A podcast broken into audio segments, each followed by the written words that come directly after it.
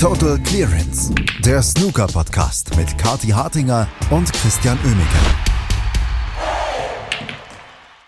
Ronnie O'Sullivan gewinnt die UK Championship 2023. Die Halbfinals gestern sind gelaufen und sein Gegner fürs Finale, naja, mal gucken, ob es ein tatsächlicher Gegner wird. Ähm, nach diesem etwas provokanten Anmoderieren ähm, begrüßen wir euch erstmal zur heutigen Ausgabe von Total Clemens, in der wir über die Halbfinals der UK Championship sprechen und das tun am Sonntagmorgen zum Brunch natürlich Kathi Hartinger und Christian Oemicke. Hallo Kathi. Hallo Christian, schönen ersten Advent hier aus dem Winterwunderland in Bayern. Ähm, ich würde jetzt sagen, perfektes Wetter zum Snooker gucken, aber es ist draußen große Konkurrenz, dadurch, dass alles glitzert und so schön weiß ist.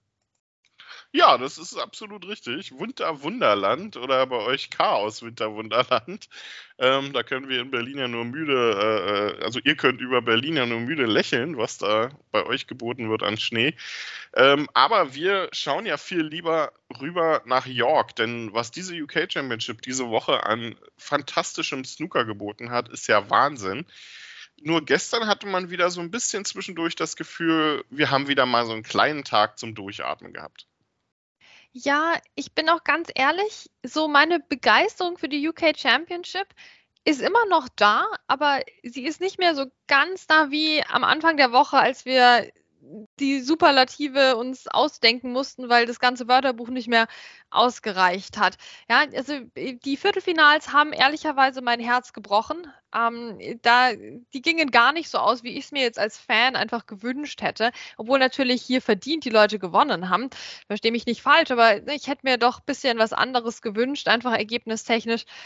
Und ja, gestern die Halbfinals haben schon noch was abgeliefert, aber vielleicht jetzt nicht das wieder mal, worauf ich gehofft hätte. Ja, du hast schon recht, die, die Viertelfinals waren grandios äh, vom, äh, vom Verlauf her, von der Leistung her, aber ja, es sind so alle, äh, so, so, alle Publikumsmagneten oder also so Fanmagneten sind so ein bisschen rausgegangen oder so all die schönen Geschichten. Zhang Anda, Zhu Long, Mark Selby, der ein phänomenales Turnier gespielt hatte bis dahin. Ähm, aber wir haben trotzdem ein tolles Lineup gehabt fürs Halbfinale. Ähm, das war ja zum einen Ding Junhui gegen Judd Trump, ein Match, auf das alle gewartet haben gestern Abend. So häufig gab es dieses Duell zwischen den beiden ja noch gar nicht, denkt man eigentlich gar nicht. Ähm, aber es war ein durchaus launiges Duell. Und am Ende muss man sagen, ähm, im Duell der beiden kränkelnden Spieler war Ding Junhui dann der etwas stabilere. Ja, gut, außerdem Ding Junhui ja fürs Finale der UK Championship gesetzt. Also in dem Sinne hätte Ja Trump vielleicht auch einfach im Bett bleiben können. Ja, ist schon schade. Also ich hoffe mal, dass der sich jetzt nicht am Anfang der Woche bei Ding angesteckt hat, weil, also ich meine, wir diskutieren ja gesellschaftlich immer drüber, ne, dass vielleicht man zu Hause bleiben sollte, wenn man krank ist. Und dann feiert man das bei Snookerspielern. Wow, der kämpft sich da durch. Na, ich meine, da stehst du jetzt auch nicht auf so einem drei Quadratkilometer großen Golfplatz oder sowas ähm, mit, mit 50 Meter Abstand zu den anderen, sondern du stehst am Tisch und die Fans sind 2,50 Meter entfernt in der ersten Reihe. Weiß ich auch nicht, ob man da eigentlich antreten müsste. Ne? Äh, aber gut, hat er gemacht. Jetzt ist er wieder fit. Er ist im Finale. Jetzt war Judd Trump erkältet. Ähm, Judd Trump nicht im Finale. Ähm, es war ein bisschen schleppend vor dem Mid-Session Interval. Also das war wirklich ähm, nicht so das Gelbe vom Ei. Also kann man auch mal, also würden die auch sagen. Also da sind wir von denen Besseres gewöhnt. Und ich bin da auch ein bisschen sauer auf Judd Trump, weil ich meine, wer den Mark Selby schlägt, der so gespielt hat diese Woche, wer den raushaut aus dem Turnier, der muss doch eigentlich das Turnier gewinnen. der muss doch eigentlich das Turnier gewinnen, das geht doch gar nicht anders. Also, und das dann so zu verdaddeln gegen den Ding Junhui, nee, also Judd Trump bei mir keine Bonuspunkte geholt diese Woche. Ja, er wird auch selber unzufrieden gewesen sein mit sich ähm, und war ja auch tatsächlich vor dem Mid-Session oder also ähm, mit seinem Spiel vor dem Mid-Session-Interval sehr unzufrieden. Er stand ja am Trainingstisch, das war ja ganz witzig. Man konnte das ja sehen im Hintergrund des Studios, was dann ja im Mid-Session-Interval ist. Und er stand da ja wirklich bis zur letzten Sekunde. Die Spieler wurden ja quasi schon wieder angekündigt in der Arena. Da hat Judd Trump da immer noch fleißig Bälle gelocht. Und es schien ja zu helfen. Es stand der 2 zu 2 dann ein bisschen ähm, glücklich äh, für Ding Junhui eigentlich, denn Judd Trump war in allen Frames der bessere Spieler zu dem Zeitpunkt und machte einfach zu viele Fehler. Ding Junhui profitierte dann davon. Und nach dem Interval holt ja Judd Trump da aus dem Nichts diese 124 raus. Und dann wurde das Spiel ja auch tatsächlich sehr, sehr flüssig und sehr munter. Ähm, nur gegen Ende war es dann halt wieder der Chinese, der die etwas dominantere Figur machte. Ja, genau. Wir hatten dann noch so diesen schönen Austausch von Century Breaks, nur die 110 erst von Ding und dann die 105 von Judd Trump hinterher. Aber dann war es letztlich der Ding Junhui mit der 88 und der 84. Judd Trump hatte zumindest mal einen Einsteiger in, im neunten Frame und im zehnten auch ähm, eine Chance. Hat er aber nichts draus gemacht. Also jetzt ist er halt raus. Christian ist, ist, raus. Also äh, das braucht man jetzt gar nicht hochphilosophieren. Also weder haben wir eine Formkrise von Judd Trump, ähm, äh, noch ein, ein, Turniersieg bei einem Triple Crown Event jetzt. Das ist schon, äh, schon eine Fußnote auch mal wieder. Ja, also laut Judd Trump haben wir eine absolute Formkrise gehabt. Ne? Nach seinem Match gegen Max Selby hat er sich ja dann wieder im Interview hingestellt und gesagt, ach Gott, mein Spiel, das ist ja so schlecht diese Woche. Ähm, haben wir ja gestern mit Andreas ja auch drüber gesprochen, dass das äh, hoffentlich jetzt nicht wiederkommt. Diese Phase hatten wir ja schon mal, wo alle grandiose Leistungen abliefern und danach im Interview sagen, ach, das war ja also wenn überhaupt 10% meiner Leistung. Ja, ähm, er ist raus, Judd Trump, und damit finde ich, ich finde es ja unheimlich witzig, dass wir die, die ganze Saison ja eigentlich seit Saisonstart darüber reden, dass es nur eine Frage der Zeit ist, bis Ronnie O'Sullivan nicht mehr Nummer 1 der Weltrangliste ist. Jetzt steht er hier im Finale ähm, und ist es weiterhin. Ähm, also ich glaube, Ronnie O'Sullivan, der, der wird die Nummer 1 nicht mehr abgeben. Ich glaube auch, wir haben jetzt wieder so eine Phase, wo fünf Jahre lang wir dieselbe Nummer 1 haben. Das ist jetzt Ronnie O'Sullivan. Also das ist schon ein bisschen absurd. Also da macht er uns auch lächerlich. Das nehme ich auch ein bisschen persönlich. Dass äh, wir und alle anderen ExpertInnen da draußen ne, immer schön rechnen. Weißt du, da holen wir wieder den Taschenrechner raus mit der Rangliste. Ach und guck mal, jetzt fallen aber hier die Punkte raus ne, von, äh, vom Gdynia Open 2014. Jetzt müssen wir mal schauen hier, wie sich das dann auswirkt. Weißt du, wir alle hier und dann, aber wenn du jetzt vorausrechnest, dann wenn du das das Shootout mit reinnimmst. Äh, meine Güte, dann immer noch Ronnie O'Sullivan, immer die Nummer 1. Da können wir rechnen, wie wir wollen. Wenn der Typ halt genug Matches gewinnt und die anderen nicht, dann bleibt er Nummer 1. Fertig. Absolut, ja. Also ist schon, äh, schon sehr kurios. Äh, vielleicht noch kurz noch mal einmal zu, zu Ding Junhui. Wir, wir müssen über diese UK Championship Story reden. Ne? Also das ist ja schon kurios. Also die letzten drei Weltranglistenfinals jetzt, die Ding Junhui erreicht hat, war die UK Championship 2019, ähm, war die äh, UK Championship 2022 und ist jetzt äh, die ähm, UK Championship 2023. Also was macht dieses Turnier mit ihm, dass er nur anscheinend ja nur dort so performt, wie er performen kann? Vielleicht das, ist das einfach die WM für Ding Junhui, ich weiß nicht, wo also wir haben ein Triple Crown Event, das heißt große Bühne, große Sponsoren, wichtig, da wird man auch ernst genommen als Ding Junhui, auch wenn man seit 15 Jahren kein anderes Finale mehr erreicht hat, gefühlt. Und dann aber ist es nicht die WM, es ist nicht das Crucible, es ist nicht der ganz, ganz, ganz große Titel, die Halbfinals sind kurz, ja, all diese Sachen, die wir kritisieren. Vielleicht ist es auch Weihnachten, ist Ding Junhui ein heimlicher Weihnachtsfan? Wir wissen es nicht an dieser Stelle. Das wäre seine einzige Chance, mich doch noch als Fan zu gewinnen. Ähm, es ist äh, kurios, was der Ding an, bei der UK Championship abliefert, aber das tut er. Wir haben ja manche Spieler, die manche Turniere besonders gern mögen. Bei Mark Allen diese Wandlung der Northern Ireland Open vom äh, schlechtesten zum besten Turnier hin. Ähm, es es gibt halt einfach Lieblingsplätze, oder? Und dann kommst du da wieder hin und denkst du dir, ach Mensch, hier ist der Tee aber besonders gut oder was auch immer. Ja, irgendwas scheint da zu passen für den Ding Junhui. Und ich meine eben, das ist auch so dieses ähm, Spannungslevel. Es ist ein großer Titel, aber es ist nicht der größte Titel. Und da scheint sich Ding Junhui wohlzufühlen. Ja, du hast es äh, ja schon gesagt. Es ist nicht, also der Tee ist es nicht. Es ist ja der, der Kaffee ne, in, in York. Da, und da steht ja dann genau der richtige Akteur heute ihm gegenüber, nämlich Ronnie O'Sullivan, der das Turnier in York ja auch liebt wegen dem Kaffee in York. Ähm, Grüße an Andreas an dieser Stelle. Es ist schon interessant. Das ist das erste Weltranglistenfinale für Ronnie O'Sullivan seit seinem WM-Titel, seinem siebten gegen Judd Trump. Also gute anderthalb Jahre her. Das war eine lange, lange Durststrecke und die kommt ehrlicherweise ja auch schon so ein bisschen aus dem Nichts. Ich meine, er hat bei Einladungsturnieren und vor allem in China immer ganz gut performt.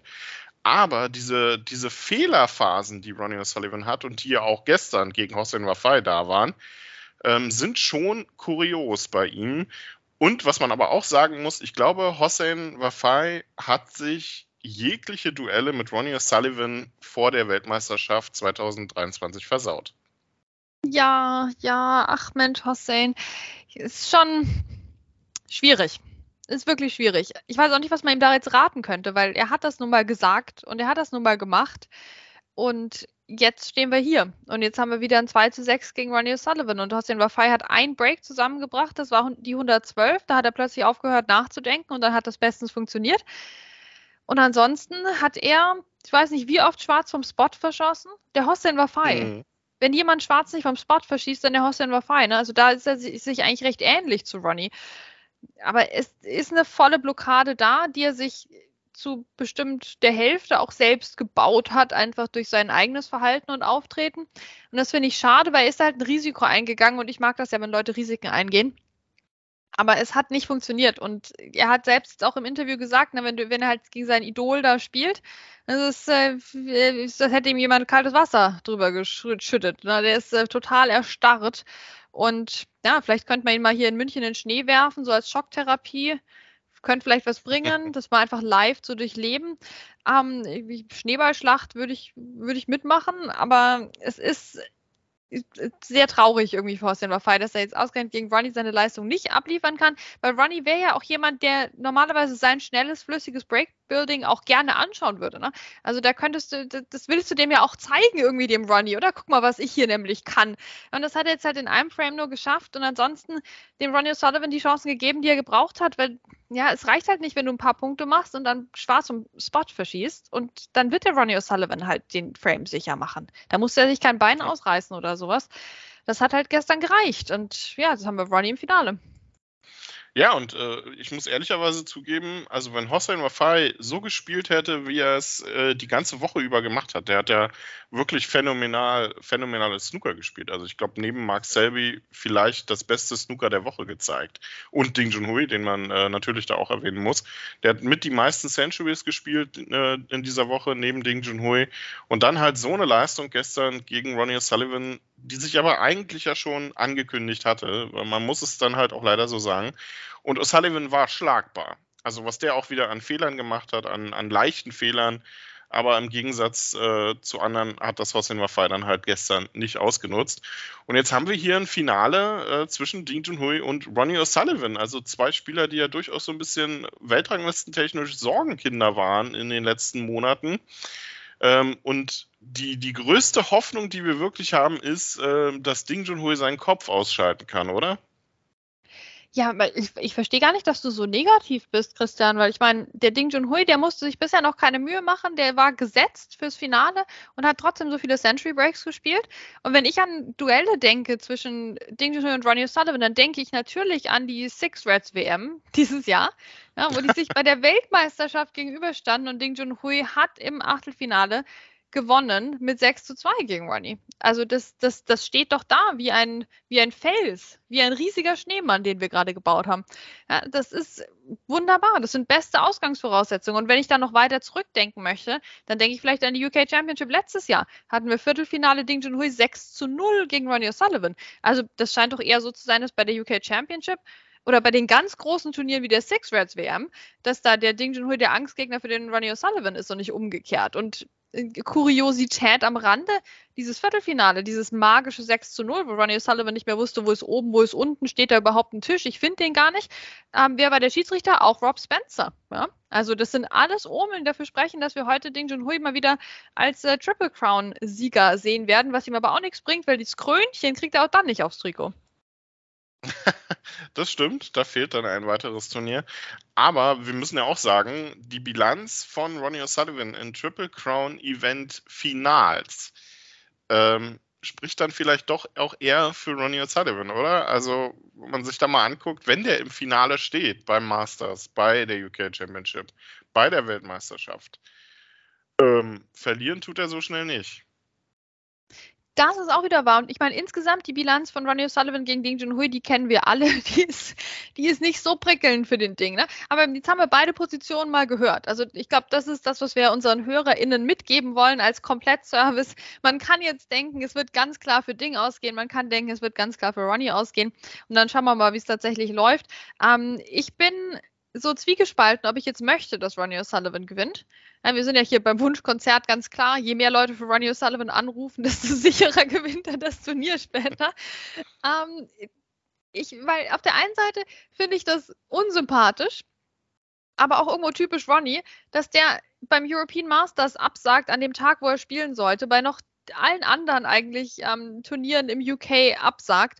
Und wenn er sich dann mal aufraffen kann, hier anzutanzen, dann ja, dann geht's halt so ins Finale. Weißt du, der tänzelt der so ins Finale, das wäre auf dem Weg ins Pub, ne? So, ja, gut, da steht mal einer, aber da gehst du halt außen rum. Also, ganz, ähm, finde find ich nicht so sympathisch, weißt du, wenn du halt sehr auf die Promoters in, in China gehst und äh, irgendwie ja nicht so dich wirklich engagierst für Snooker und dann also Snooker in UK oder überhaupt in Europa oder Kontinentaleuropa umso mehr. Ja, und dann äh, tauchst du so auf und kriegst so wenig Gegenwehr. Also das finde ich schon irgendwie verkehrt eigentlich. Auf der anderen Seite finde ich, ist das ein schönes Signal, wenn der Ronnie O'Sullivan jetzt gewinnt, Richtung John Higgins. Ne, so von wegen, ja, guck mal, wir können das noch. Wenn ich das kann, dann kannst du das auch. Keine Sorge, das wird schon wieder. John, ne? Das, das fände ich eigentlich eine, eine schöne Bromance-Geschichte, wenn der Ronnie hier als Zeichen den Titel holen würde. Ja, also wird interessant. Best of 19 geht äh, es heute los unter der Leitung von Rob Spencer, 14 Uhr und 20 Uhr. Ding Junhui gegen Ronnie O'Sullivan wählt hinten die 146 für Ronnie O'Sullivan und hinten die 147 für Ding Junhui, je nachdem, wen ihr sehen wollt. Und wir werden das Ganze natürlich morgen hier besprechen über das hoffentlich sehr tolle Finale eines grandiosen, also insgesamt über die ganze Turnierwoche gesehen und auch Quali eingeschlossen, grandiosen Turniers des ersten Triple Corn Events der Saison. Kathi und Chris sagen Tschüss, bis morgen. Total Clearance, der Snooker Podcast mit Kathi Hartinger und Christian Oemeke.